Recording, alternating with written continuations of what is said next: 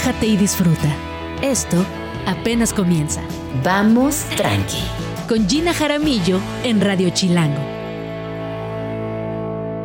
Muy buenos días. ¿Cómo va? ¿Cómo va este, este bonito martes?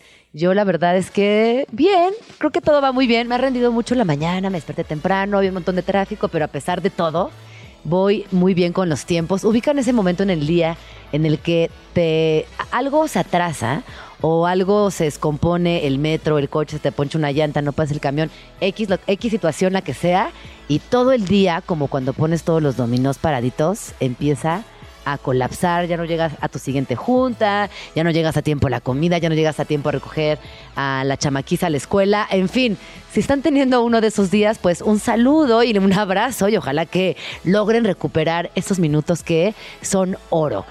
Es martes 5 de diciembre, eh, estamos completamente en vivo desde la cabina de Radio Chilango en el 105.3 de su FM y también les recuerdo que nos pueden acompañar vía streaming.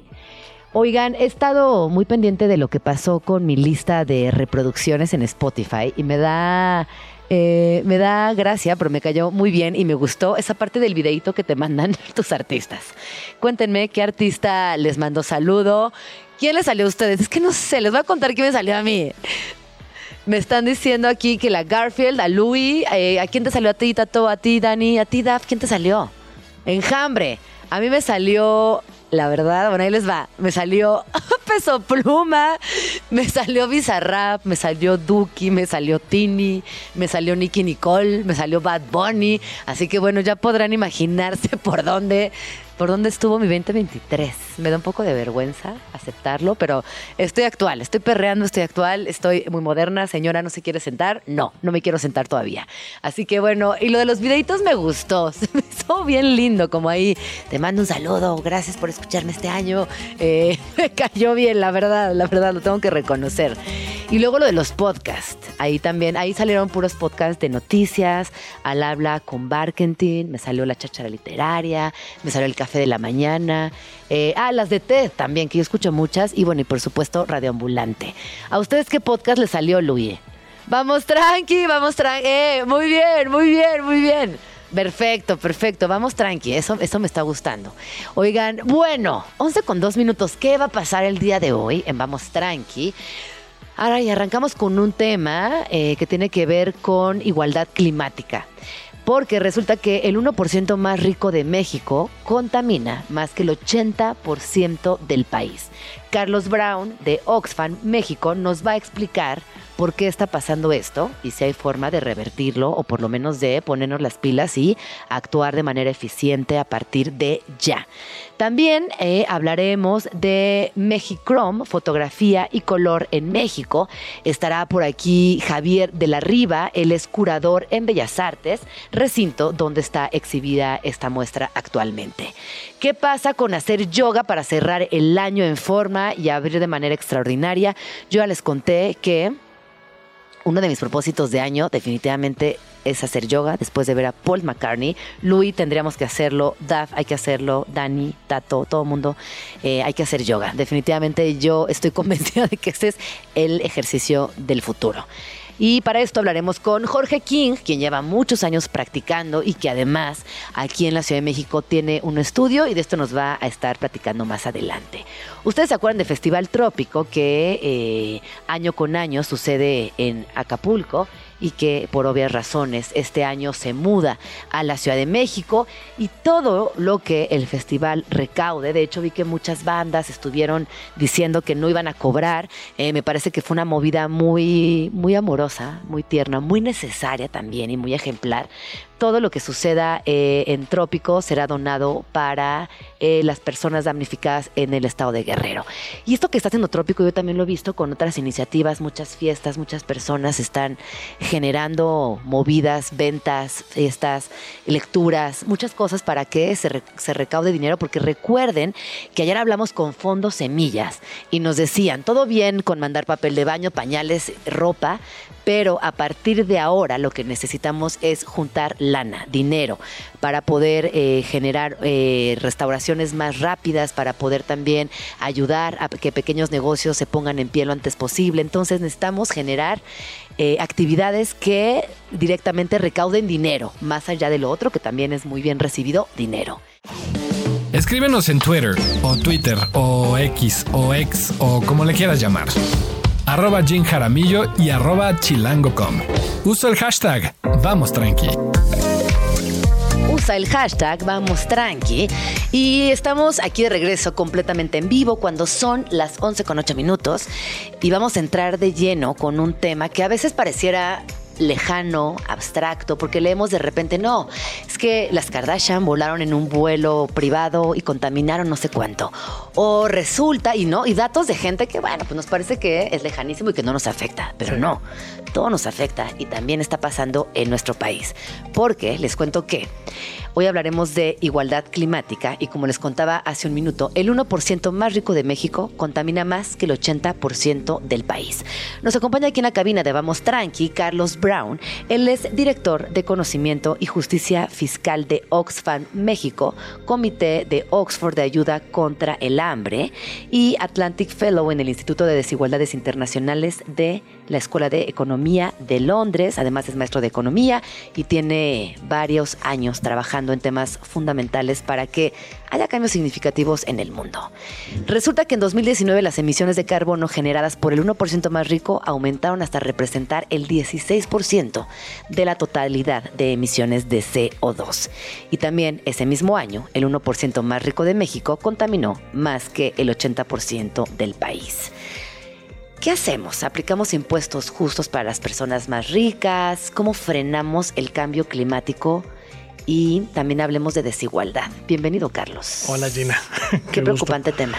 Es, es horrible porque suena desesperanzador, pero a mí me gusta traer utopías posibles. Me gusta pensar que podemos hacer algo al respecto y justo... Y por eso nos gusta que vengas a la cabina de Vamos Tranqui, porque de repente decimos, no, no, no, no, no, vamos tranqui. Sí. sí vamos, vamos tranqui y veamos cómo podemos generar cosas lindas. Exacto. Y, y, sobre todo el entender el poder de la organización colectiva y de la exigencia pública, ¿no? De la movilización pública, de que las personas somos mucho más que solamente individuos y entender que tenemos también esta posibilidad de organizarnos y empezar a exigir estos cambios, porque estos cambios no son individuales, no es de, ay, despiértate temprano, eh, sé vegano, eh, reduce tu consumo, recicla, ¿no? Eso es, importante, sí, es muy importante y hay que seguirlo haciendo. ¿Es suficiente frente al estado de la, crisis climática? No. Otis es un ejemplo muy potente de cómo se ve la crisis climática, cómo se empieza a ver eh, una tormenta tropical que en menos de 36 horas se hace huracán categoría 5. Ya esa, digamos, y eso que tiene que, cómo está relacionado con la crisis climática, pues resulta que el agua en la costa de Acapulco estaba 3 grados arriba. Más caliente. Más caliente. Y eso es suficiente para potenciar un huracán.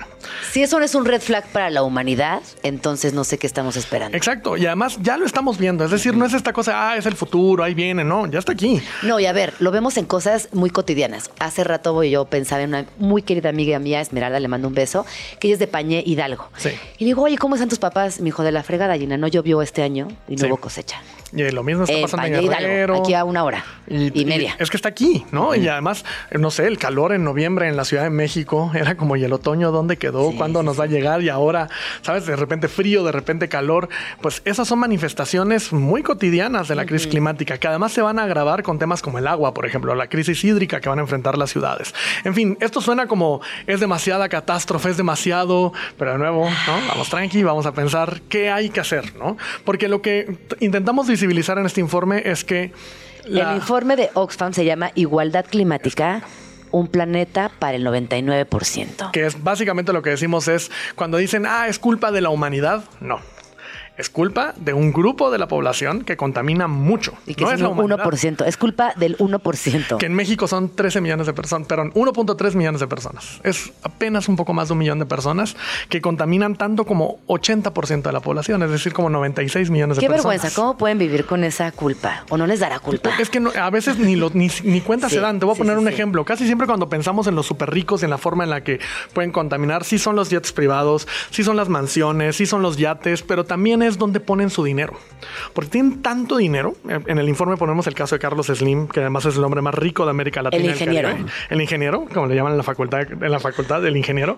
Ajá. El ingeniero pone su dinero, sí, en el consumo, pero sobre todo donde lo pone para invertir es lo que más contamina.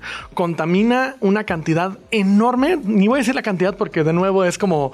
Es, Es ocioso. es tan grande Sí, que es, sí, es sí. ocioso, pero es mucho, es mucho. Son, es lo que contaminan millones de personas en nuestro país por dónde pone su dinero. Y un poco lo que intentamos visibilizar en este ¿Pero informe dónde pone su lana? O sea, danos como para imaginar. si pensamos la lista de los 15 mil millonarios, digamos, hay 15 personas en este país que tienen fortunas arriba de mil millones de dólares. Es una cantidad exorbitante de dinero, 15 nada más. De esas 15, cuando ves la lista, casi todas tienen inversiones en mineras, en petróleo, en gas, en las actividades que contaminan mucho. El caso de Pemex es un caso emblemático, es la séptima empresa que más contamina en el mundo la séptima empresa que más contamina en el mundo. Es decir, sí hay una responsabilidad muy clara, tanto en las empresas en donde ponen el dinero, pero también donde el Estado está poniendo su dinero.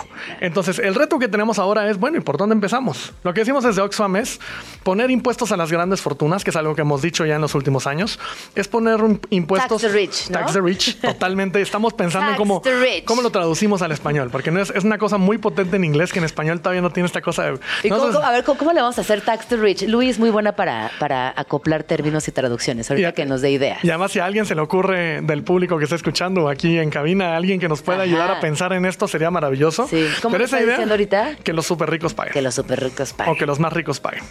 Eh, y esa idea tiene una cosa muy potente detrás, porque dado Pague que el son... rich. Ahí sí, pague el rich. Da- dado que son quienes más contaminan, Sí. dado que son quienes donde ponen el dinero y por cómo consumen son quienes más contaminan, es al mismo tiempo cuando reducimos el dinero que tienen para redistribuir en el resto de la sociedad, al mismo tiempo estamos contribuyendo a luchar contra la crisis climática. Claro. Lo que no, no estamos diciendo que paguen más, o sea, otros impuestos, ya puede ser. Ya hay una conversación ahora en el mundo de que se pongan impuestos, por ejemplo, a comerciar en, ¿saben? En los grandes buques o cuando hagas vuelos o hay una conversación ahora en el mundo pasando respecto a la COP, justamente sí. Francia, Kenia están encabezando esto, pero lo que decimos desde Oxfam es Empecemos por algo muy sencillo. Pongamos impuestos a las grandes fortunas, que además sirven para reducir las desigualdades en nuestra sociedad. Es un tema que suena impopular, pero ojo, es una de las respuestas Pero- más evidentes que tenemos Pero suena impopular para ese 1%, pero yo creo que Eh, el co- 99% restante, ¿eh? o sea, Sí. nosotros, la banda, Eso. estamos muy necesitados de ese, de ese cambio. Y además, algo que nos parece obvio, pero que ya la evidencia científica también empieza a mostrar, es que cuando las personas más ricas ponen su contribución justa, las personas dicen, ah, el sistema sí funciona Ajá. y empiezan a poner. Entonces es, es donde tenemos que arrancar. Es la conversación, digo, yo le llamo ya la inevitable.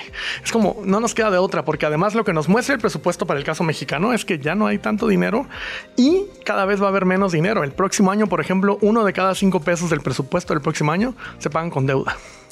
Es un poco el equivalente a que ganes, no sé, 10 mil pesos y 2 mil de esos de tu, de tu gasto del mes al mes sean con deuda. Es, Pero es insostenible. Ver, te pregunto algo, porque el año que entra, además viene un año muy complejo, hay elecciones y demás. Nuestras candidatas tienen esto en su agenda, ¿han hablado al respecto? No, y es- Nada. porque además es un tema de no, no, no. En campaña no se habla de impuestos, pero luego cuando ganan elecciones cambio climático. te dicen no, no, no. En las, en el, no, no, no se habla de impuestos porque es el tema como tabú. Es el tabú que estás en la mesa y nadie quiere hablar de Es ese el tema. elefante blanco en el Es cuarto. el elefante blanco, pero además es el elefante blanco que paga por las cosas. Es decir, si queremos luchar contra la crisis climática, si queremos, no sé, tener escuelas de calidad, es- hospitales como Dinamarca, si queremos tener todos esos, todos esos bienes y servicios públicos, pues hay que pagarlo. La pregunta que hacemos desde Oxfam siempre es quién paga la cuenta. ¿Quién está poniendo hoy el dinero de su bolsillo? ¿Quién está poniendo su tiempo cuando hablamos de cuidados en el primer, en el primer programa que tuvimos contigo? es eso, quién pone el tiempo, quién pone el dinero. Hoy lo está poniendo las clases medias y bajas, hoy lo está poniendo quien, quien paga su recibo de nómina y ahí ve cómo se va el ISR y no lo vuelve a ver. Ahí es donde se está cobrando. ¿Qué es lo que toca? En realidad lo que toca es hacer que paguen más quienes más ganan y quienes más tienen, porque este país es un país de extremas desigualdades. Un poco para poner en contexto, de, de, de cada 100 pesos de riqueza que hay en este país, 47 están en el 1% del que estamos hablando. Wow. Es decir, sí hay una extrema concentración de la riqueza en nuestro país y los impuestos, así como pueden ayudar a reducir esa concentración de la riqueza, también pueden contribuir a empujar la, digamos, la lucha contra la crisis climática. Es un ganar-ganar por donde lo veas. ¿Qué ha pasado en, esta historia contemporánea, bueno, y desde siempre, por lo que escucho, que no logramos que los gobiernos hagan ajuste de cuentas con los súper ricos. O sea, hay tanto negocio, hay miedo. ¿Qué pasa ahí? Eh, a nivel estructura social que no, que no logramos que paguen más los súper ricos. Mira, las feministas dicen que hay un pacto patriarcal, ¿no? Que entre los hombres. Yo lo iba a decir, pero no, no, no Solemos tener el este, pacto patriarcal. No, yo no. tener sesgo feminista, es, pero. Es muy cierto, es muy cierto. Si hay un pacto de silencio, yo creo que hay un pacto de élites. Es en este país ha habido un pacto histórico de no, no, no, no hablemos de impuestos porque no vaya a ser que nos que pierda el privilegio. No vaya a ser que pierda el porque privilegio. Porque además esto es histórico. Esto no es de, ay, esto empezó hace 10, 15, 20. No, esto nació con México. México naciendo, nació siendo un país desigual. Ya lo decían historiadores hace 200 años, con la Revolución Mexicana, digamos, este era uno de los llamados. Es decir, esto no es como, ay, esto es una sorpresa, no.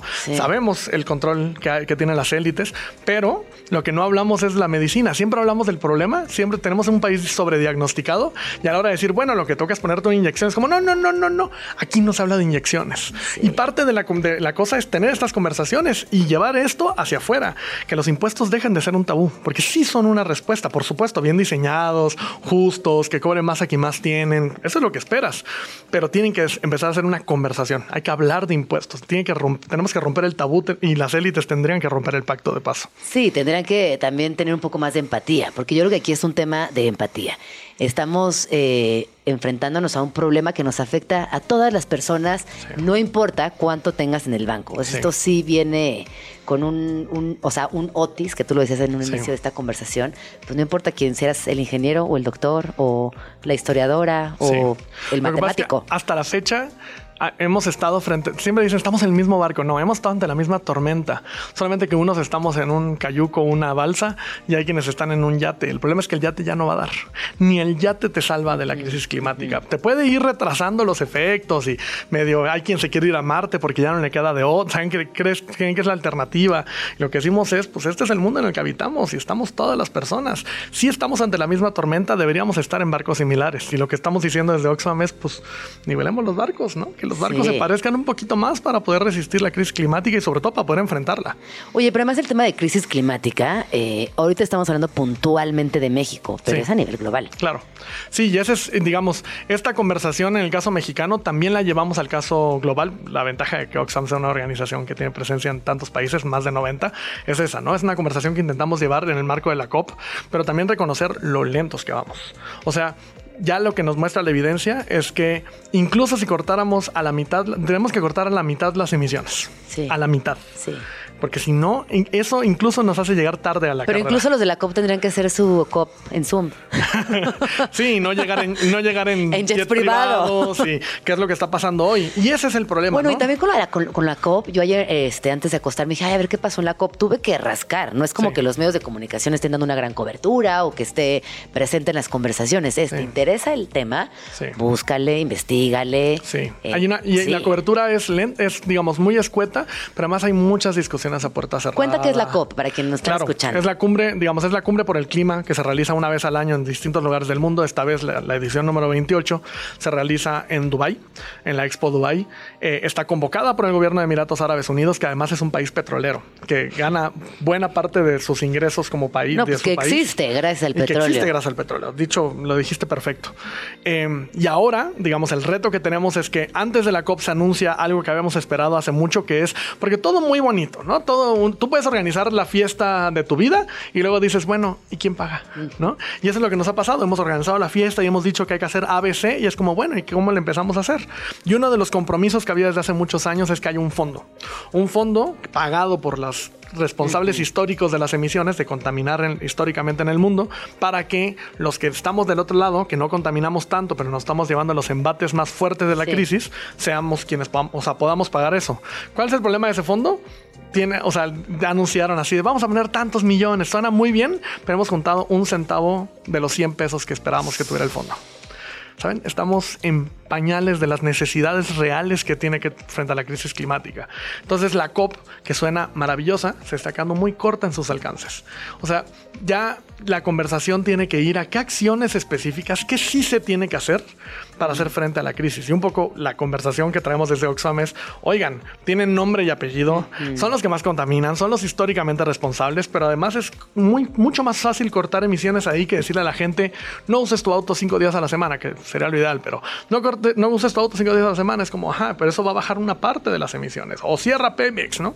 Eso no necesariamente va a implicar que vamos a poder responder al día siguiente a las necesidades energéticas del país. Lo que estamos diciendo es, hacemos por esas Sí. personas. Es un grupo de personas Es con quien podríamos 1%. estar. Eso, Claro, ¿por qué no podemos organizar a ese 1%? eso, eso. Pero bueno, también el tema de la organización en la era postmoderna es, es un temazo. Sí. Y digo, no nos podemos organizar para nada. No nos podemos organizar para crisis climática, cambio climático, no nos podemos organizar tampoco para eh, intervenir en guerras, no nos logramos organizar. sí, y yo- Socialmente estamos muy fracturados. Pero mira, ya que haya ya que haya destellos de que estábamos muy dormidos y que necesitábamos organizarnos, a mí me da Sí. mucha esperanza, se los tengo Sí. que decir. A mí Sí, sí, me da esta cosa también. de hay algo que la gente, sobre todo la generación Z, empieza a ver y a decir, oigan, esto no está bien.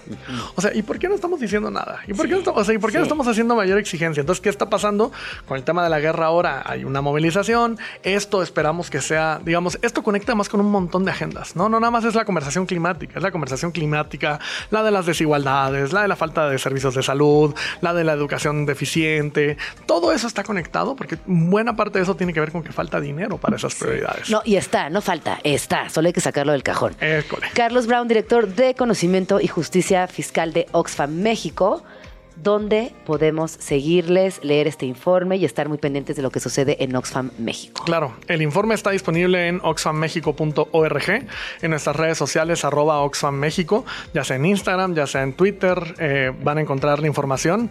Eh, la verdad es que el informe está buenísimo porque está sucinto, está chiquito, está sencillo de entender eh, y por favor sigan nuestra conversación, vamos a seguir hablando sobre estos temas, vamos a seguir poniendo la desigualdad en el centro de la conversación y queremos que en el periodo electoral esta sea una conversación crucial. Tenemos que hacer que sea una conversación. Eso. Hagámoslo. Muchas gracias, Carlos. Bienvenido Gracias a ti. siempre a Vamos Tranqui. Estás escuchando Vamos Tranqui con Gina Jaramillo.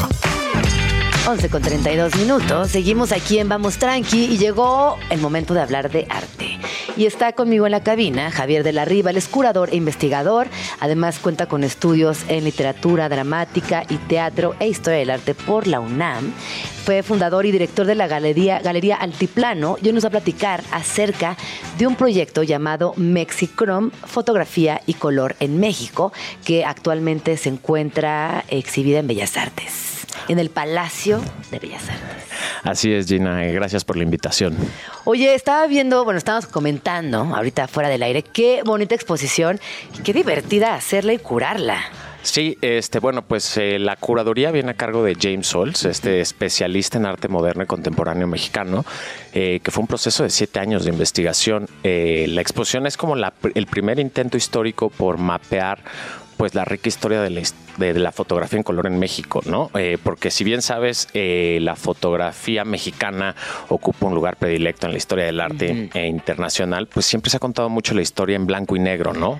Eh, Como eh, Manuel Álvarez Manuel Álvarez Bravo. Bravo. Sí, sí, sí, claro, Gabriel-. Este Graciela Iturbide, como. Exactamente, ¿no? Entonces, un poco lo que eh, busca la exposición. No, y perdón, antes de continuar, y que además como que en este periodo hay como toda eh, una, una fortaleza histórica, Tina Modotti, como todo lo que surgió en esta época que permeó al mundo. Exactamente, sí. Y la fotografía a color también es muy diversa y muy amplia. Hay muchos artistas internacionales que también vinieron a México y que trabajaron, pero que curiosamente, por divers- diversas razones en México, siempre hubo una resistencia a la fotografía en color, ¿no? Entonces, eh, aunque se hacía, eh, pues por los costos, por los altos costos en un principio y también por decisiones estéticas, eh, muy muchos artistas no la consideraban arte, ¿no? La veían como algo comercial, muy superficial, y también investigadores y los propios museos, ¿no? Entonces, de alguna manera, esta exposición busca ser como una provocación para buscar más investigaciones y más exposiciones sobre la, fotografía en color. Sí, fíjate que yo alguna vez estuve en un, eh, participando en un conversatorio donde estaba Mauricio Alejo y bueno, varios, eh, Misael Torres, varios, varios fotógrafos, y alguien en el público dijo, bueno, también pensemos que en esta época eh, los grandes muralistas, eh, todo el folclore mexicano, todo lo que implicaba el color y la fotografía también era un refugio donde calmar un poco esa sobreexposición al color. Me pareció interesante la, la anotación y por eso te la, te la comparto. Y puede pasar, ¿no? Puedo, puedo ser también eso. No, sí, claro que sí, está totalmente de acuerdo. Creo que ahí, ahí en uno de los textos del catálogo, James Holz habla de la cromofilia contra la cromofobia, ¿no? Cromofilia como siendo Diego Rivera, el amante del color, lo folclorista. sí. Incluso en el arte también tenemos la cromofobia en Siqueiros, ¿no? Siqueiros acusa a Rivera de ser un folclorista por usar tanto color. Entonces como que de ahí viene mucha esa renuncia en la fotografía eh, a usar el blanco y negro. Eh, también porque recordemos que las primeras fotografías que empiezan a aparecer en color de manera masiva, pues son en revistas, eh, pues sí, de, de, eh, Sí, de ma- publicaciones más masivas. Más masivas. Entonces, de alguna manera, los fotógrafos lo identifican con eso, ¿no? Ya para los noventas, pues con los artistas contemporáneos y los conceptuales, se empieza a romper eso, ¿no? Porque ya no nada más es Hasta los fotografía. 90. Los no- yo creo que los 90, o sea, 80, no, no. o sea, sí, hay 80, obviamente, digo, la fotografía, hay, digo, hay muchos Sí, que no, desde los mucho, 40, mucho, ¿no? mucho. No quiero decir que no había antes, pero sí creo que en los 90 hay una proliferación también cuando empieza lo digital y cuando muchos artistas pues de los 90 empiezan a usar la fotografía como medio conceptual, pues empieza a romper un poco más. Claro que desde los 80 hay, te digo, desde los 40 hay, ¿no? De hecho, la fotografía más antigua que tenemos en la exposición es raro, 1870, pero son estos cromos coloreados, ¿no? Hay muchas obras coloreadas porque la fotografía a color pues es un proceso muy difícil que se tarda muchos años en poder fijarse, ¿no? La tecnología hasta los 40 que sale Kodachrome, que por eso se llama así la exposición, ¿no? Estamos es como está tomando la palabra de Kodachrome, este rollo de Kodak que Ajá. populariza la fotografía a color, por eso Mexichrome.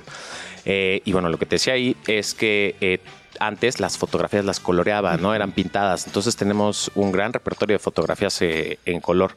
Eh, digo, coloreadas, muy bonitas. Una de mis favoritas de Hugo Breme, eh, Una belleza, un volcán, eh, el Paricutín. y es una verdadera belleza. Cuéntanos cómo fue. Yo estoy viendo que esta exposición fue en colaboración con Fundación Televisa, que además tiene un archivo importantísimo de fotografía.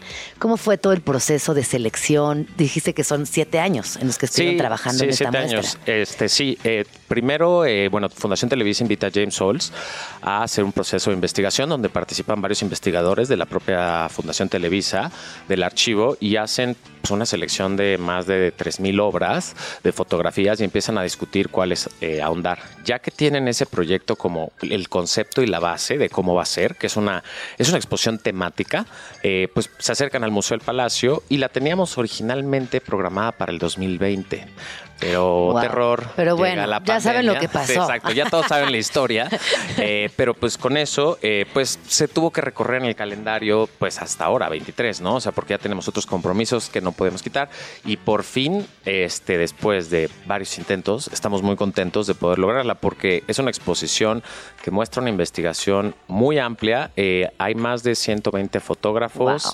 E incluidos 190 fotografías, eh, que si bien no es la totalidad de la historia de la Ah. fotografía a color, es imposible hacerlo en una exposición, Sí, sí, sí. creemos que es un muy buen punto de partida como para empezar a adentrarse en ella. Oye, y de estas eh, piezas que vamos a encontrar en la exposición, lo dividieron por ejes, ¿cómo, cómo- temáticamente cómo podemos o podríamos o recomiendas recorrerla? Eh, pues la exposición está realmente, es, es, un- es una sección introductoria que acompaña como las técnicas de la fotografía en color, porque hay varias técnicas, no están todas, evidentemente, pero es como para entender el desarrollo de la fotografía color y explicarte cómo es que esta empieza a llegar para problematizar de alguna manera eh, por qué no había tanta fotografía de color en México o por qué más bien no se apreciaba como arte, ¿no?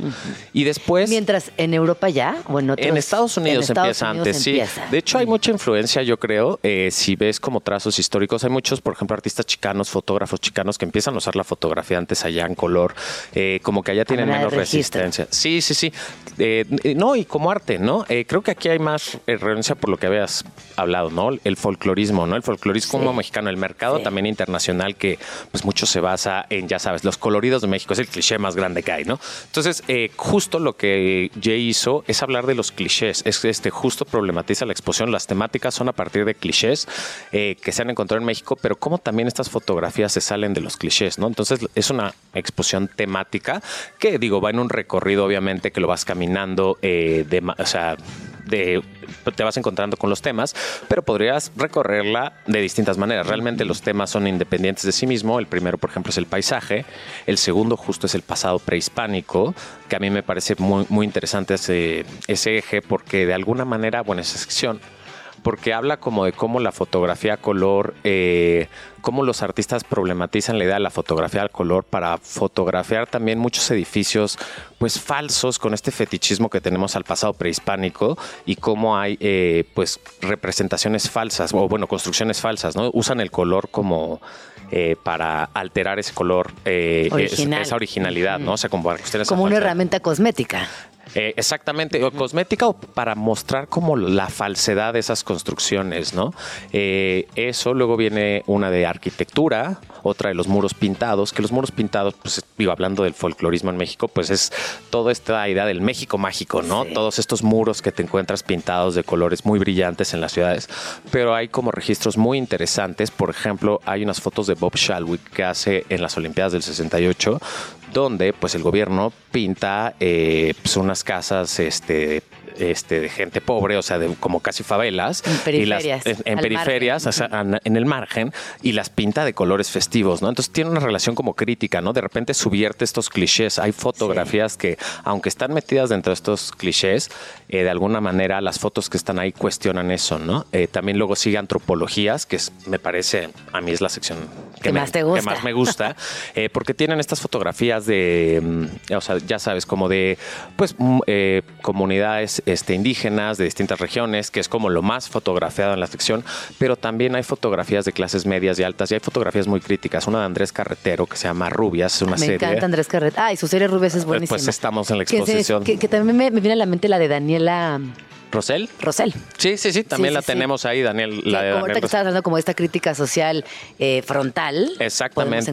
Pues por ahí la tenemos también esa. Bueno, continúa, perdón, Andrés No, no, no. Este, bueno, y esos son los contrastes, ¿no? O sea, cómo usan la fotografía como estudios antropológicos, desde los muy folclorizantes este, de las comunidades indígenas hasta eh, estudios que también cuestionan y problematizan, o sea, clases altas o también subculturas, ¿no? Está como la de Federico Gama, de la de Scato Shalom Ajá, exactamente. Que es una gran serie. Sí, sí, sí. Aquí las series, eh, lo que tenemos, o sea, porque la, la fotografía es tan grande, normalmente las series siempre tenemos dos máximo, ¿no? Cuatro es lo que más tenemos a tener, que es una verdadera lástima, pero bueno, tenemos el espacio, ya sabes, limitado y como queríamos mostrar más, porque lo que a mí lo que me gusta mucho de esas series es justo eso, la serie es la que te da como todo el concepto y la textura. Sí, las lecturas, ¿no? Como que a mí me parece espectacular de estas tres series que acabamos de comentar, que no solamente tienen muchas lecturas, sino que tienen mucha textura. Vemos piel, vemos accesorios, vemos colores de pelo, vemos ropa,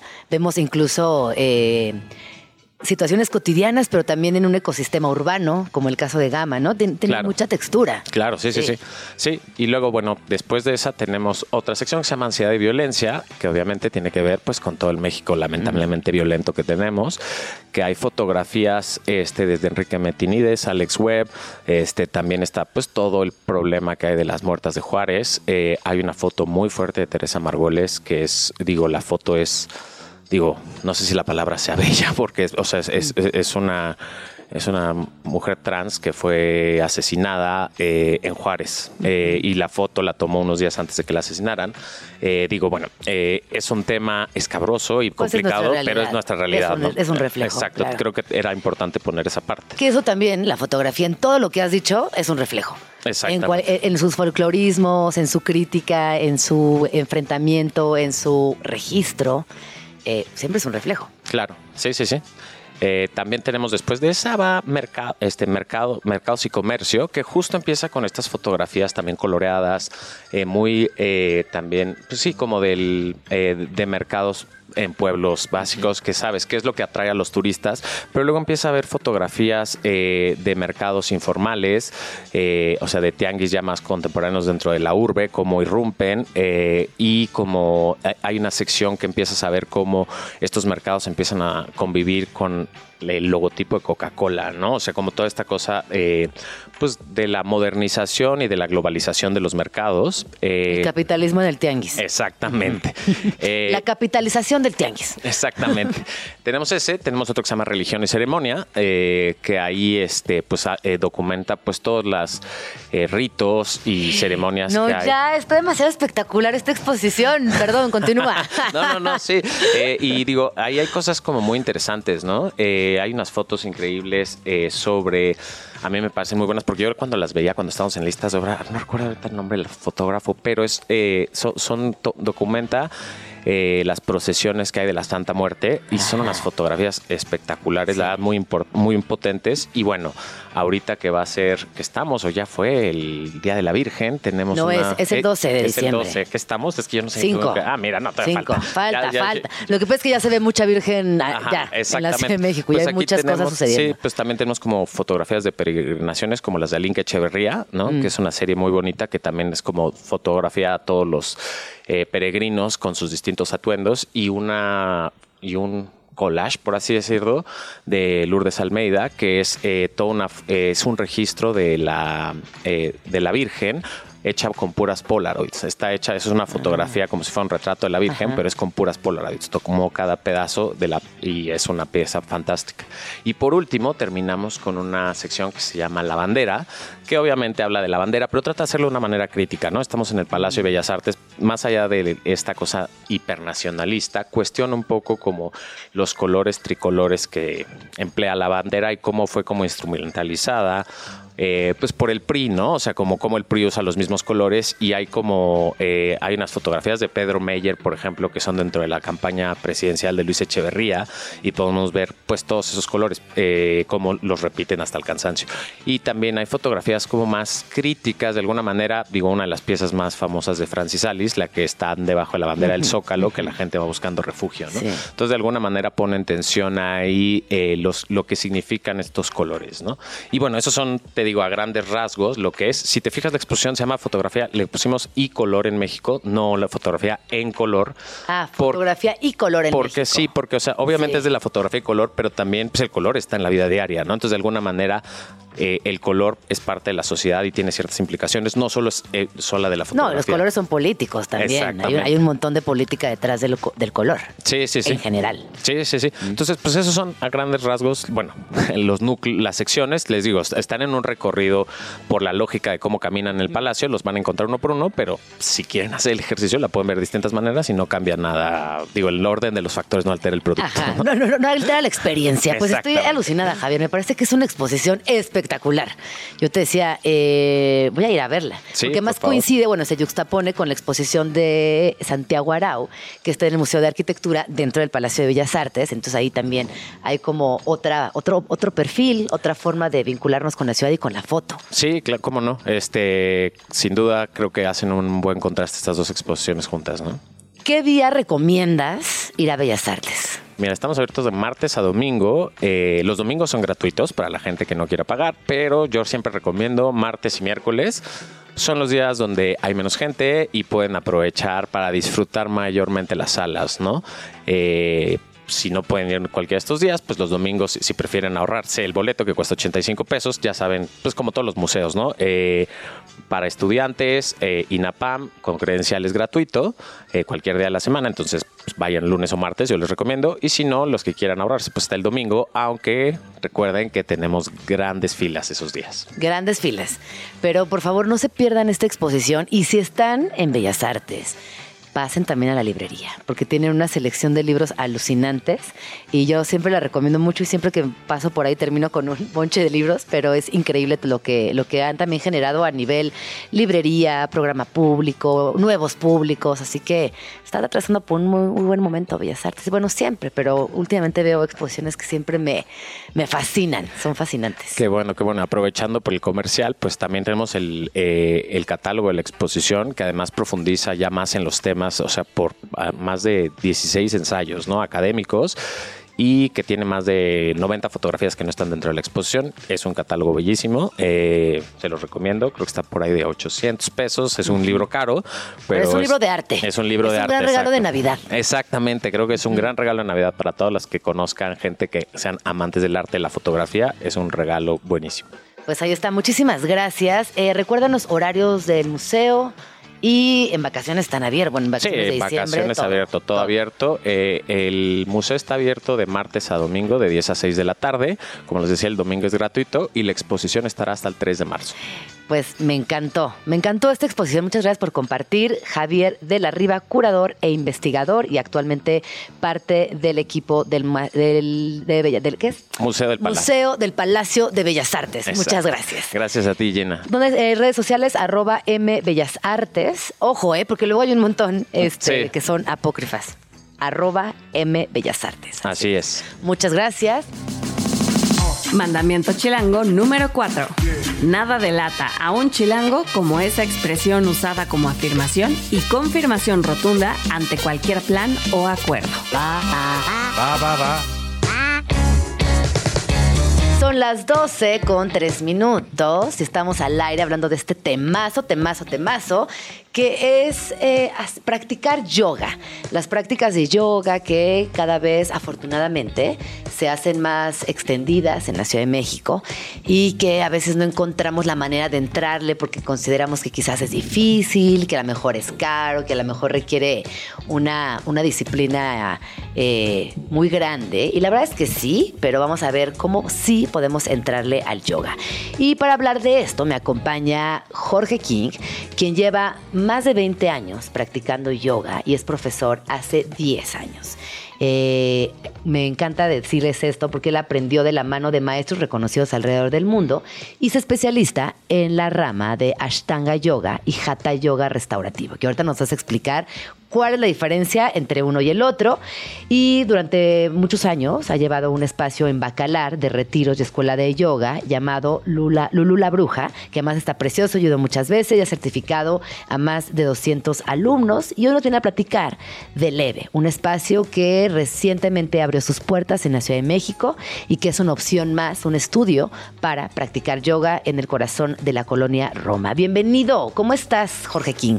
Hola, muy bien, muy bien aquí, muy contento de, de venir a pues platicarles un poquito de lo que Leve es y pues sí, Leve nace de la necesidad de crear un espacio que pues no a veces no encontramos en el yoga, que a veces suele ser bastante intimidante, los otros estudios de yoga donde se se enseña solamente a practicantes avanzados. Ajá. En Leve ofrecemos clases, cursos con maestros que pues te ayudan desde que empiezas para poder tener crear una un, un fundamento más simple al yoga que no venga con clases tan complicadas.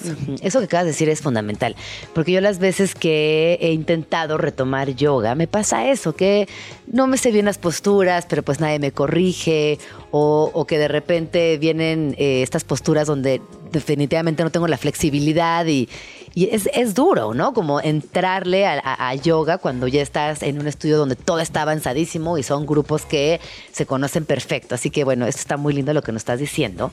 Oye, hablemos eh, de tus dos especialidades. ¿Cuál es la diferencia entre Ashtanga y Hatha Yoga restaurativo?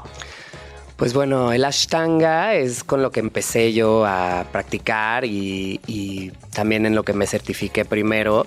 Eh, también es eh, la práctica que yo pues voy a la India a aprender de, de mi gurú a la ciudad de Mysore, en el sur de la India. Y bueno, pues es la práctica más, eh, digamos, antigua y arraigada a las prácticas tradicionales de la India. Eh, esta práctica es una práctica súper rigurosa, súper dinámica, sí requiere pues... eh, poco a poco empieza a desarrollar fuerza en el cuerpo. Igualmente es una práctica que se empieza poco a poco, no es como una práctica con la cual ya entras sabiendo todo, sino es, se adapta a cada quien y su propia pues, nivel, ¿no? Entonces, eh, ese, es el, ese es el Ashtanga Yoga. Eh, También el Ashtanga es muchísimo más, digamos, para gente joven, gente que todavía tiene la capacidad de pues, desarrollar fuerza y que no tiene ningún problema, digamos, eh, en la columna y de alineamiento. A ver, define gente joven. Yo podría. Ah. Obvio, claro, pues eres una persona que hace ejercicio, Sí. que se cuida, que no tienes eh, ninguna discapacidad en cuanto a tus habilidades eh, motrices. Porque sí, existe gente que tiene, pues no sé, escoliosis, otros daños que a veces el ashtanga puede llegar a ser un, eh, un acercamiento un poquito agresivo, digamos. Aunque bueno, pues o sea, también depende con qué maestro y de qué manera se le dé el acercamiento, ¿no? Y el Hatha Yoga. Y hay Hatha Yoga restaurativo. Son dos. Claro, bueno, el Hatha Yoga también es otra, otra rama bastante, eh, digamos, tradicional, es de otra, otra parte de la India, del norte, de Rishikesh. Y ahí eh, podemos ver, pues, eh, una práctica mucho más tranquila, despacio y de alguna manera pues ayuda mucho a la gente que tiene justo estos problemas como más eh, ya de, la, de, de los huesos y que pues de alguna manera necesitan de cierta forma pues como tener una práctica más sanadora y Más tranqui. más tranquila y que pueda como de alguna forma trabajar en esa parte del alineamiento, restaurar la buena postura, eh, ayudar con alguna lesión o así. Entonces son prácticas, a mí me gusta enseñar las dos porque de alguna forma se complementan. Eh, es lo que yo hago, yo practico las dos. Eh, de alguna forma a veces el ashtanga es una práctica que es muy ruda, muy, muy intensa, que también yo que sí tuve problemas de escoliosis toda mi vida y por eso fue el acercamiento que tuve al yoga, pues tuve que aprender cómo explorar diferentes ramas para poder ahora sí que realizarlo a mi medida y que me ayudara a mí, porque yo con el ashtanga, de hecho, pues sí, en algún momento cuando estuve teniendo una práctica muy dura, pues sí llegué a tener como alguna que otra lesión gracias a esa práctica tan intensa, sin entender que pues primero tenía que ir a lo básico que es arreglar la postura y ya después regresar a la ashtanga. Es muy importante eso que acabas de decir, como no tener prisa en yoga. Uno de repente ve estos, estos yogis eh, también muy occidentalizado, ¿no? Como todo lo que existe ahora en torno al yoga y se te antoja y te frustras porque no estás llegando, pero creo que acabas de decir algo clave. Es poco a poco, no hay prisa, nadie te está tomando el tiempo de la postura de cuánto estás tardando en aprender, sino más bien llevártela leve. Justamente, justamente. El entender que no es una competencia, que no importa. De hecho, el yoga no es lograr hacer esas posturas tan intensas. Eso se le llama, es una rama muy pequeña del yoga, que es el asana, que son las posturas, pero el yoga conlleva a muchísimas cosas, que es desde tu forma de pensar, tu forma de relacionarte con las personas, tu forma de relacionarte contigo mismo, con la comida, con engloba todo un estilo de vida. Esto que nosotros conocemos como el yoga, que son las posturas, es justamente la forma occidentalizada de visualizar esto, que hasta ya de alguna forma u otra se se confunde con el mundo del fitness, ¿no? Que no tiene nada que ver.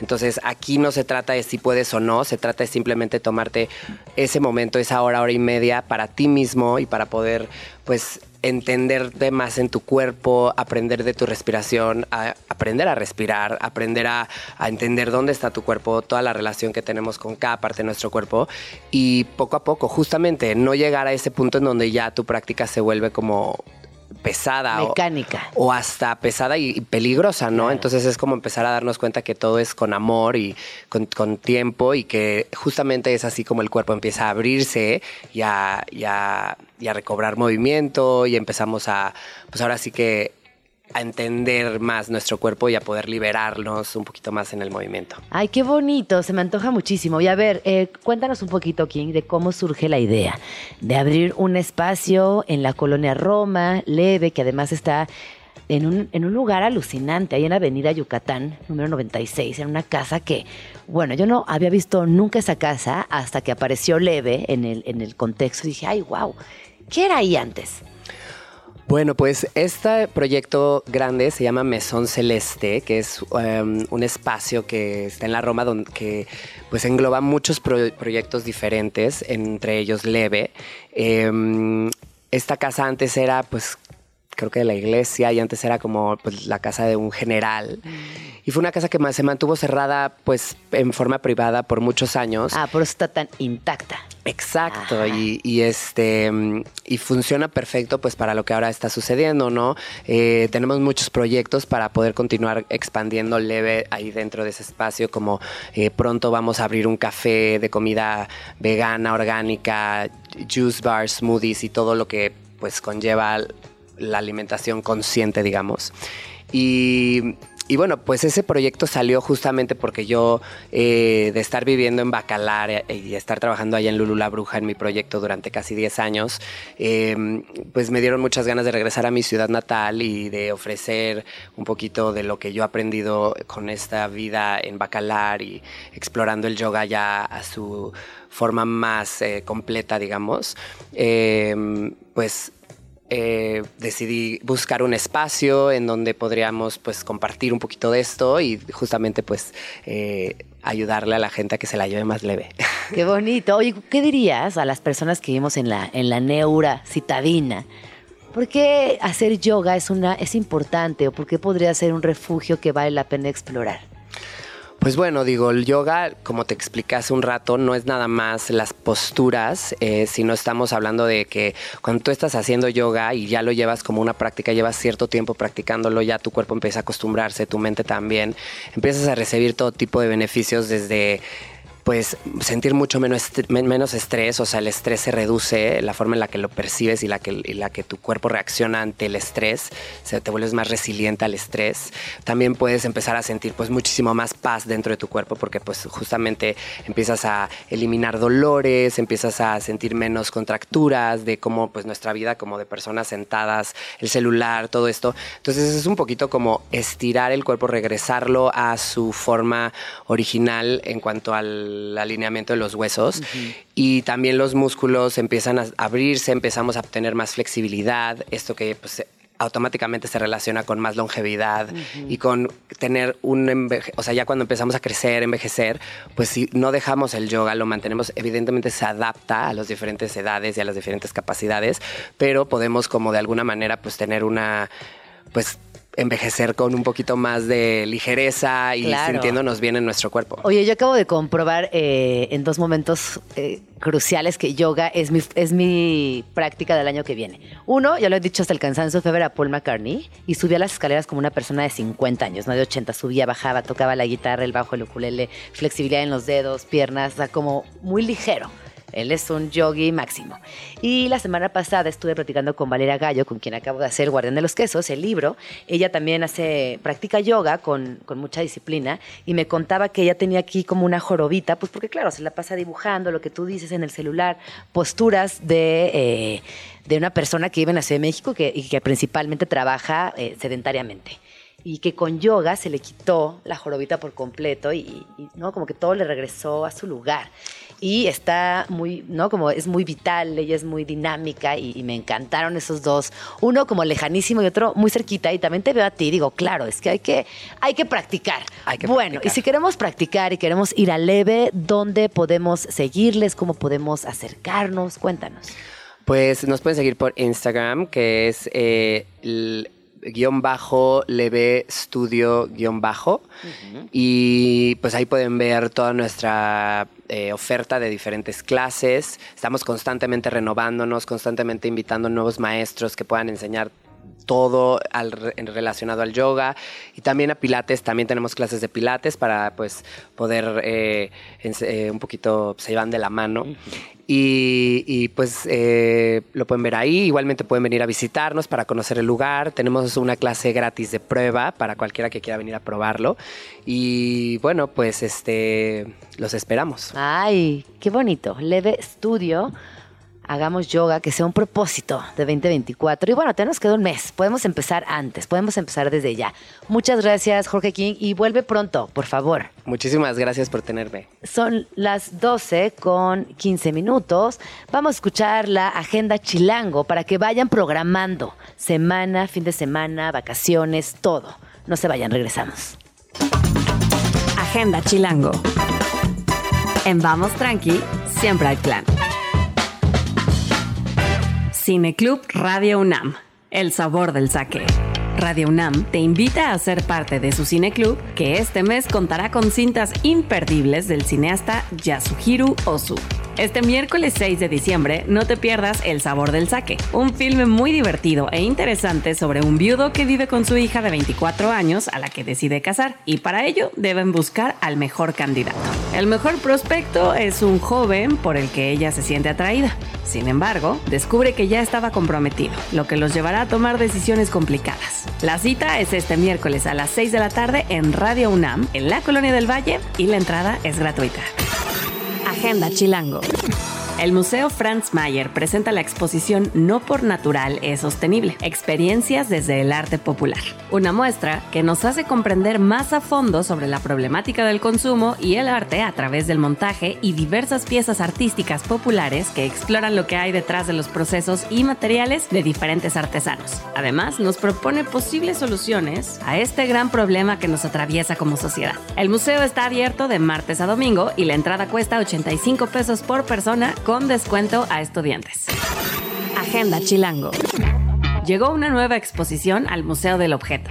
Mente sana, cuerpo sano. Esta expo recorre a través de más de 3.000 objetos el nacimiento de los medicamentos más importantes para la historia de la humanidad, las disciplinas ancestrales, el desarrollo de la cirugía y la evolución de los laboratorios farmacéuticos. Podrás encontrar desde antiguos artefactos quirúrgicos, como la mascarilla que usaban para anestesiar, pasando por las primeras pastillas anticonceptivas hasta las extrañas campañas de marketing de algunos medicamentos que incluían figuras religiosas y cancioneros. No te pierdas esta interesante expo abierta de martes a domingo.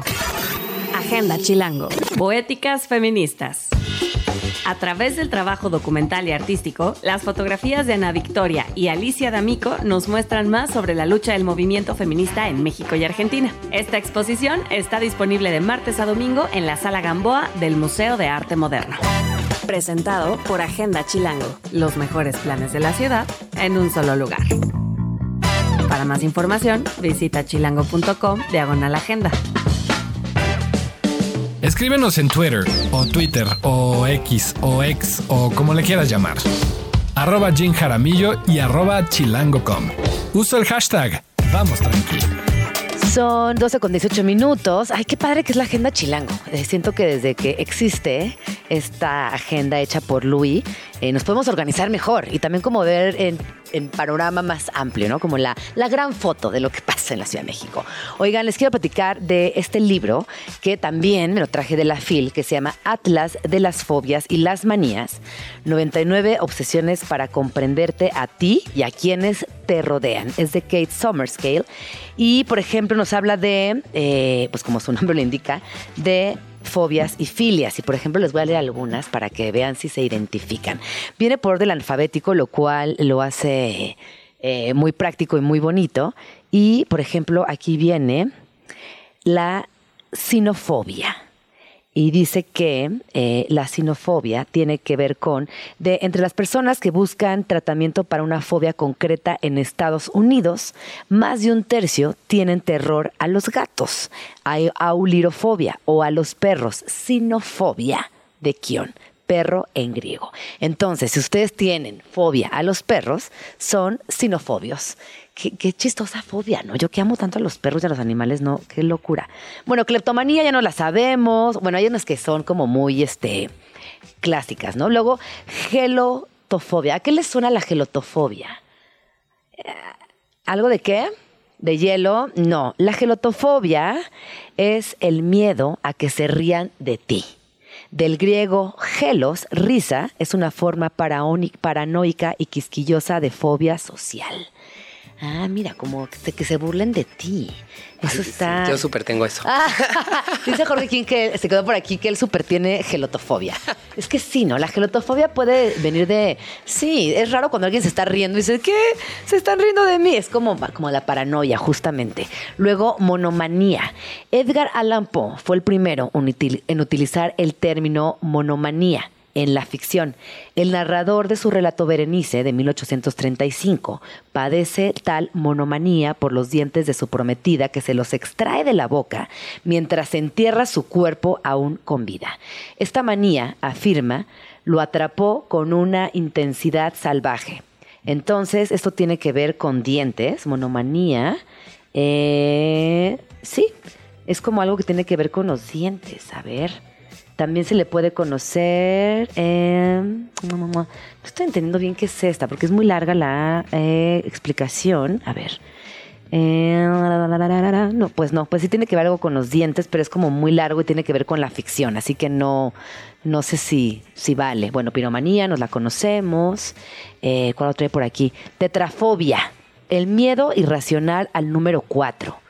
Esto viene porque en algunos países en el este de Asia y en varios idiomas como el mandarín, el cantonés, el coreano y el japonés, la palabra cuatro suena de manera muy similar a muerte. Ah, yo, nací un 4 de septiembre y me gusta mucho el 4. Bueno, yo no tengo tetrafobia. Vamos, este libro se llama Atlas de las fobias y las manías, 99 obsesiones para comprenderte a ti y a quienes te rodean. Estás escuchando Vamos Tranqui con Gina Jaramillo en Radio Chilango. Y me acompaña eh, aquí en la cabina Pepe Besauri, mejor conocido como Shakes. Él es socio fundador de Archipiélago, empresa de entretenimiento con proyectos como Trópico, Salón Acme, Leonor, restaurantes como Cancino, Mezcal Unión, entre muchos otros. ¿Cómo estás, Shakes? Bienvenido. Muy bien, muchas gracias. Contento de estar aquí con ustedes. Oye, a ver, cuéntanos, porque Trópico, ahorita platicábamos fuera del aire, es un festival emblemático que además siempre sucedía o ha sucedido en Acapulco. Y pues sabemos que los eventos desafortunados con Otis no solamente cambiaron por completo el panorama en Acapulco, sino todos los proyectos que ya estaban eh, implicados de aquí a fin de año. ¿Cómo fue la toma de decisión de decir no se cancela Trópico? No solo no se cancela, sino que se mueve a la Ciudad de México y el 100% de las ganancias se van a donar. Claro, pues sí, lo primero cuando vimos pues, todos los daños que había sucedido en Acapulco, que eran como impensables, porque un día antes es como viene, uno, viene una tormenta tropical y un día después fue un huracán 5, este, pues evidentemente fue pues como cancelemos y empezamos a hacer todo el plan de cancelación. Y, y pues por otro lado, eh, ¿qué vamos a hacer para ayudar? ¿no? Entonces el típico, pues eh, armamos centros de acopio, armamos tres centros de acopio, este, a quién lo vamos a dar, toda la logística, todo esto. Pero de repente empezamos a pensar como, creo que nos quedamos cortos. o No, y empezó a suceder, ¿no? Como que yo empecé a ver a muchas organizaciones, fiestas, raves, que empezaban a hacer justo fiestas, porque ojo, no toda la gente puede ir y donar o ir a ayudar. Y a mí me encantó ver como a nivel ciudad, que muchas, organ- muchas eh, pues sí, colectivas de fiestas este, empezaban a hacer esto, ¿no? De vamos a seguir con la fiesta adelante, pero se va a donar. Sí. Y me pareció increíble, Shakes. Dije, qué buena onda. Sí, como que dijimos, creo que eso se queda corto. Sí, Tenemos claro. que hacer algo en forma para ayudar a Acapulco desde dos ángulos.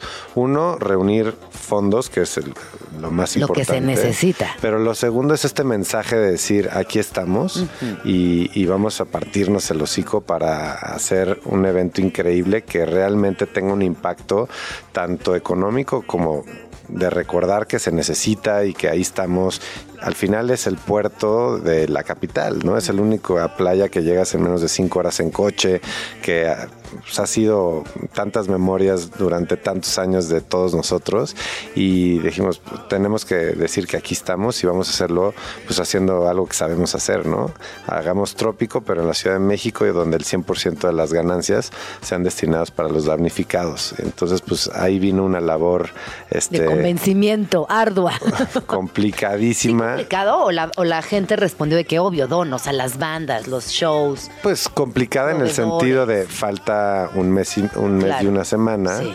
Ponte a hablar Gestionar con todas las partes que forman Trópico para ver que sea factible hacerlo. Sí, Porque pues sí. iba a ser un, o sea, un chambo no, no, no, que no se imaginan. O sea, nadie en la vida ha hecho un festival de estas dimensiones en un mes.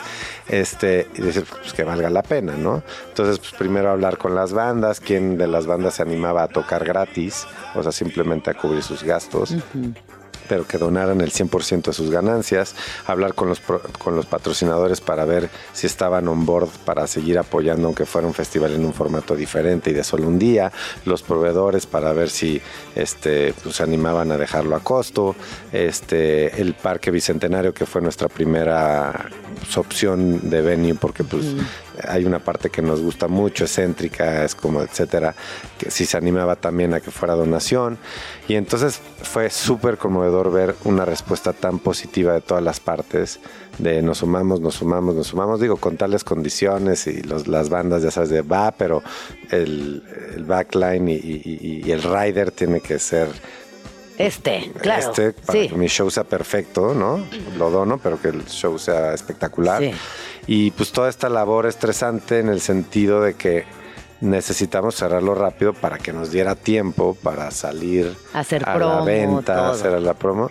Y pues todo muy conmovedor porque fue increíble ver la respuesta de la gente.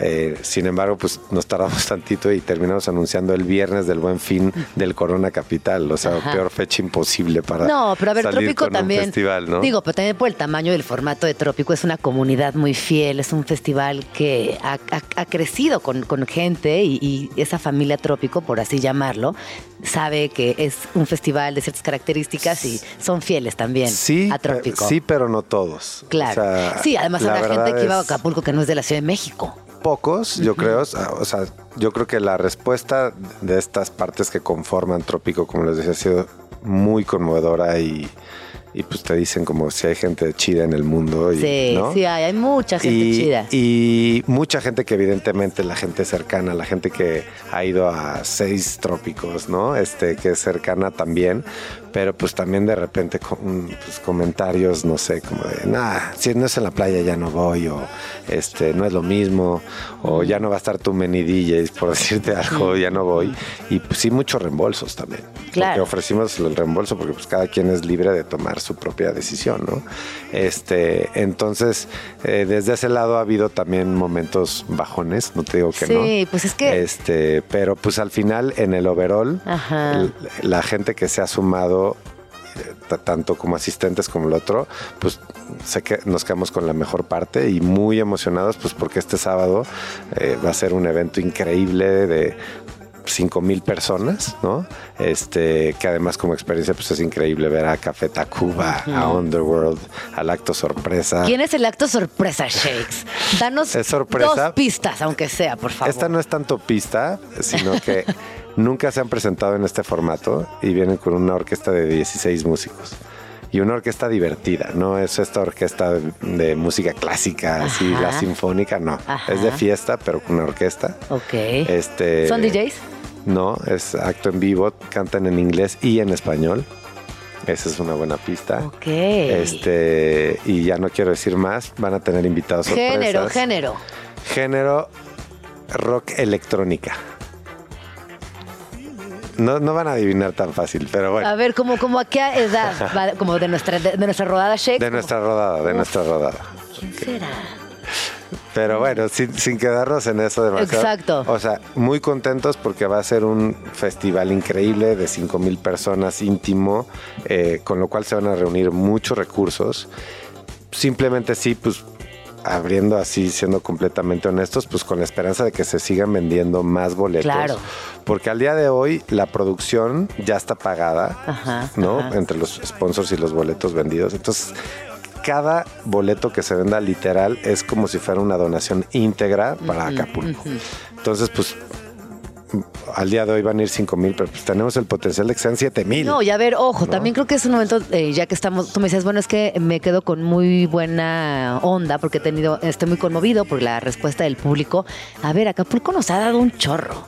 O sea, todas las personas que somos chilangas nos ha dado memorias, nos ha dado fiesta, nos ha dado noche, nos ha dado atardeceres, nos ha dado mares increíbles, nos ha, nos ha dado cosas muy bonitas. No, como solo hacer ese ejercicio de pensar en todo lo que nos ha dado Acapulco y su gente y pensar que esta es una manera muy chida de donar, porque te la vas a pasar cabrón. O sea, Exacto. vas a ir a bailar, es un festival increíble. Eh, Hercules and Love Affair, Poolside, Café Tacuba, Underworld, o sea, te la vas a pasar bien. Es un verdadero ganar-ganar. Es un ganar-ganar en toda la extensión de la palabra. Entonces solo piensa en lo que ya te ha dado Acapulco y lo que tú le puedes regresar con esta aportación y de lo bien que te la vas a pasar el sábado y de otra memoria que te vas a llevar en el corazón por siempre. Exacto. Y a partir de ahí también como ser generosos, este, decir, bueno, no puedo ir y hacer cosas, pero sí puedo donar y está increíble. Exactamente. Y como dices, Shakes, además el lugar es enorme, podemos ser más personas, este, sumarnos a esta, a esta causa y y eso, ¿no? Ser parte de algo más grande que uno, uno mismo. Sí, sí, digo, escogimos una parte íntima porque también sabemos pues qué dimensión de festival somos. Sí, sí, sí. Y, y cómo nos gustan también. Siempre hemos tenido la frase poca gente, muchos amigos y no será la excepción, ¿no? Este, pero sí, pues, nos encantaría que en vez de 5 mil seamos 7 mil, ¿me explico? Y se reúna literal, pues mucha más lana para ayudar a Acapulco. ¿no? Justo en la mañana platicábamos con, una, con un experto en Oxfam y nos decía todas las donaciones son bienvenidas, papel higiénico, toallas sanitarias, pañales, ropa, pero a partir de ahora lo que necesitamos es lana. Necesitamos dinero para así poder generar acciones de restauración. Ya ahorita no es suficiente con que nos manden víveres, necesitamos dinero. Totalmente. Y, y por otro lado, para mucha gente ya se quedó en el pasado. O sea, ya, qué, qué desgracia, pobre lo de Acapulco, pero No. ya no hay más, No, ¿me explico? Y claro. depende, esperamos como muchas veces que el gobierno sea quien tome full responsabilidad de este asunto. Y si bien sí es el, el responsable principal, eh, pues México solo sale adelante cuando se une en el gobierno con la iniciativa Sí, privada totalmente. y se une con la gente y con la solidaridad de la gente. O sea, yo me acuerdo la respuesta que hubo en el terremoto fue increíble porque lo veíamos con los ojos, veías Sí. el edificio, Sí. veías tal, ¿no? Y, y- y yo esta vez siento que la primera semana fue muy conmovedor también y ahorita ya pasó. Sí. Y se entiende también, Sí. ¿no? O sea, hay tantas noticias horribles que Israel y Palestina, y entonces los headlines están en otro lado. También escuch- escuchaba el otro día, este, ya, mejor escuchar pajaritos que, que las noticias. Sí, ¿no? Este, Como huyendo de la realidad. sí, porque sí. pues está feo, ¿no? Hay muchas cosas sucediendo, pero no nos podemos olvidar, No. no, le podemos dar la espalda porque Acapulco depende de la Ciudad de México. O sea, no hay un turismo in- eh, eh, internacional importante y tampoco hay la gente de Guadalajara y de Monterrey tiene sus, sus otros Sus lugares. playas, claro. O sea, Acapulco depende de los chilangos. Totalmente. Y así como lo hemos disfrutado y saboreado durante tanto tiempo y nos ha dado tantos buenos momentos, es momento de regresarle. Sí, sí. Esta es una de las acciones, eh, de- definitivamente no es la única, pero el próximo año, o sea, esto es una cosa a No, largo plazo. largo, Entonces claro. necesitamos este, donar, necesitamos sumarnos a campañas, necesitamos ir. Este, y necesitamos nosotros seguir haciendo eventos. O sea, el, el- el próximo año, evidentemente, será más complicado que otros años para nosotros porque muchos departamentos no estarán listos, lo que sea, pero lo tenemos que Claro. hacer porque pues tenemos que ayudar al puerto a que esté otra vez eh, de pie. Claro, totalmente. Y bueno, pues este es una- un, un- un llamado para que se animen a venir este sábado y reunamos la mayor cantidad de, de- de- de recursos posibles para ellos. Shakes, ¿dónde podemos encontrar los boletos, los horarios, enterarnos de todo lo que va a suceder en Trópico por Acapulco? Trópico MX, este, tanto Instagram, mx.com, la página, etcétera, etcétera. Y bueno, la verdad, los que no han visto Underworld es una cosa fuera de este mundo. Ah, sí, Este, ¿por qué? A ver, cuéntanos por qué Shakes. Pues, ¿has visto a los Chemical Brothers? Claro, ¿O a sí, Daft Punk? sí, sí. Para Bueno, mí son la no. trifecta de allá arriba. Sí, a mí, a mí pero Daft Punk es el ¿eh? concierto de mi vida. O sea, sí es. O sea, están ahí cerquita, o sea, son ese Ah, Neta, nivel. no, pues ya. Este, y luego, pues Café Tacuba, que luego Siempre, estamos acostumbrados sí. a que los vemos con 40 mil personas Sí. a, a 500 Uh, metros de allá. distancia. Ves a José Lo los vas a miniatura. tener aquí, Ajá, la banda cerquitita. sorpresa que va a ser increíble y pues DJs súper chidos, talento, este, talento nuevo mexicano como Little Jesus, como Rubio, una chilena que es increíble, etcétera, etcétera. Entonces, este, pues se viene bueno y, y, y Y, se, viene, bueno, se viene bueno y con todo. Exacto. Entonces, pues ba- bailemos y ayudemos. Bailemos y ayudemos, claro que sí, Shakes, que así sea. Así que por favor, entérense, eh, entren al sitio trópico mx.com. trópicomx.com y van a poder ahí eh, encontrar horarios, eh, costo de recuperación, ubicación, todo, todo, todo para que este sábado bailemos y ayudemos. Pues muchas gracias por venir, Shakes. Qué Gracias gusto verte. Qué raro espacio. verte fuera de la pista. Pero qué lindo verte igual. Estás escuchando Vamos Tranqui con Gina Jaramillo. Ay, 12 con 52 minutos. ¿Qué qué? ¿Cómo se pasó así de rápido el día? Luisa, Alex, Tato, por favor, díganme. ¿Qué le están haciendo al tiempo? Me lo están robando. Por eso lean Momo. Por eso lean Momo. Además, ya es diciembre. Pero ay, qué cosa con el tiempo, qué bonito programa, qué buen humor. Ay, sí, qué chida la vida.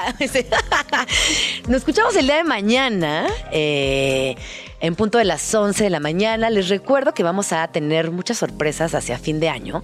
Estamos aquí preparando algunos regalitos desde Vamos Tranqui. Ya les iremos diciendo cómo van a ser eh, las dinámicas a través de nuestras redes para que se lleven a casa algunos libritos, algunas cositas que también hemos ido acumulando en estos tres meses que llevamos al aire porque déjenme les cuento que muchos de los invitados que asisten a la cabina nos traen cositas, pero esas cositas las estamos guardando para compartirlas con toda, toda la banda que nos escucha, así que estén pendientes, porque se, vienen cositas, ¿no? Como, como el meme, se vienen cositas, así que estén pendientes. Y aprovecho también para contarles que eh, la entrevista de Virgin Despentes que hicimos hace un, par de un mes, eh, ya está el libro en la Ciudad de México. Como saben, tras cinco años de silencio, regresó Virgin Despentes, que es considerada la estrella más punk de las letras francesas. Y esta novela no solamente viene a sacudir conciencia, sino también creo que, como bien mencionan en la portada, es una utopía de sanación, esperanza e igualdad. Y en México se llama Querido Come Mierda, que eh, en, España era querido algo de un capullo capullo, ¿verdad? Así que bueno, ya lo pueden encontrar. Esto está publicado por eh, Random House y dice Le Monde, una novela luminosa, de gran dulzura. Esto puede sonar como un oximorón tratándose de Virgin Despentes, pero no lo es. Y luego el New York Times nos dice, Despentes se ha convertido en una especie de heroína de culto, una santa patrona de las mujeres invisibles. ¡Ay, no más! ¡Vámonos! Gracias, Daf. Gracias a todo el equipo precioso, hermoso de Vamos Tranqui. Yo soy Gina Jaramillo. Hasta mañana. Pásela bonito. Ya nos vamos, pero nos escuchamos mañana aquí en tu oasis favorito de las mañanas. Vamos Tranqui. Con Gina Jaramillo en Radio Chilango.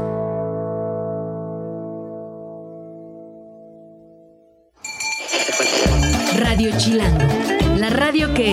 Viene, viene, ¿eh?